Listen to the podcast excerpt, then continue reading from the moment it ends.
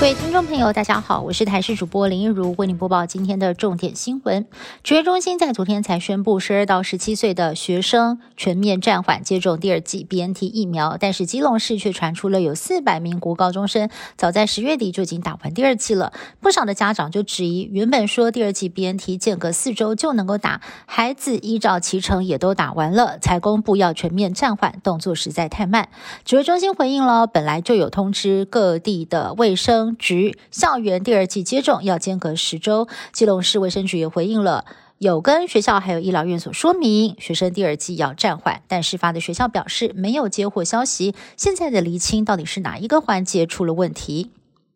完整接种完疫苗不代表零风险。指挥中心在今天公布了国内新增九例境外移入个案，而其中比较特别的是一名三十多岁的本国籍女性，她在十月份的时候已经打过两剂高端疫苗，没有想到这个月九号从新加坡入境返台，裁检确诊，由于她的 N 抗体是阴性，指挥中心研判应该是近期感染，而这也是国内第一起完整接种高端疫苗仍然确诊的个案。另外，同样为在台首例的，还有一名二十多岁的美国籍男性，他曾经接种过一剂 A Z 还有交生疫苗，但还是染疫，C T 值只有十八点七。指挥中心将进一步的分析他的病毒基因顶序。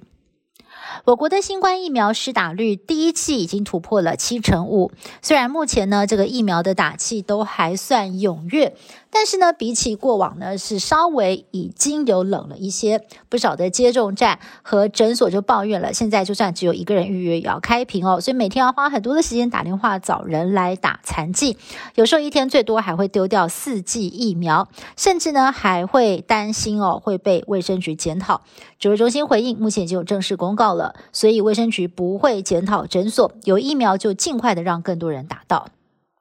德国看守协会与欧洲气候行动网发布了二零二二年气候变迁绩效指标，我国减碳成效排名全球倒数第五，环保署遭质疑减碳不力。环保署长张子静今天到立园备询的时候，不满评比单位引用错误资料，事前已经反映过，但还是没有被更正哦，把我国的人口少算了三百万人，造成了人均碳排量上升，影响评比。更直言，如果德国看守会依然我行我素，台湾不排除要退出评比。一年一度的双十一购物节到来，各大电商平台纷纷寄出优惠折扣抢商机。在高雄就有电商业者忙翻天，业绩涨了将近三倍。而高雄的新兴邮局邮务中心也被包裹塞爆，出现了好几座的包裹山，平均一天要配送上万件包裹。邮务是忙翻天，只好加派人手，拼命的将包裹要准时的送到消费者手中。全球暖化日益严重，世界各国许多的农地干涸，甚至变成了沙漠，寸草不生，人类即将面临粮食短缺的危机。中东国家阿拉伯联合大公国的专家最近找到了解方，当地沙漠带种植的海芦笋能够承受恶劣的农业条件，在沙漠极度干燥的沙土依旧生长茂盛，用海水浇灌也可以被专家誉为沙漠超级英雄和粮食救世主。地球暖化越来越严重，国外各地也不断的遭到极端天候的肆虐，酿成灾害。斯里兰卡近期暴雨不断，引发土石流，至少造成了二十个人死亡，五千多人无家可归。澳洲的爱丽丝泉也是连日暴雨成灾，许多地方被大水淹没。一名男子开车在路上来不及逃生，受困在树上长达六个半小时，最后才幸运获救。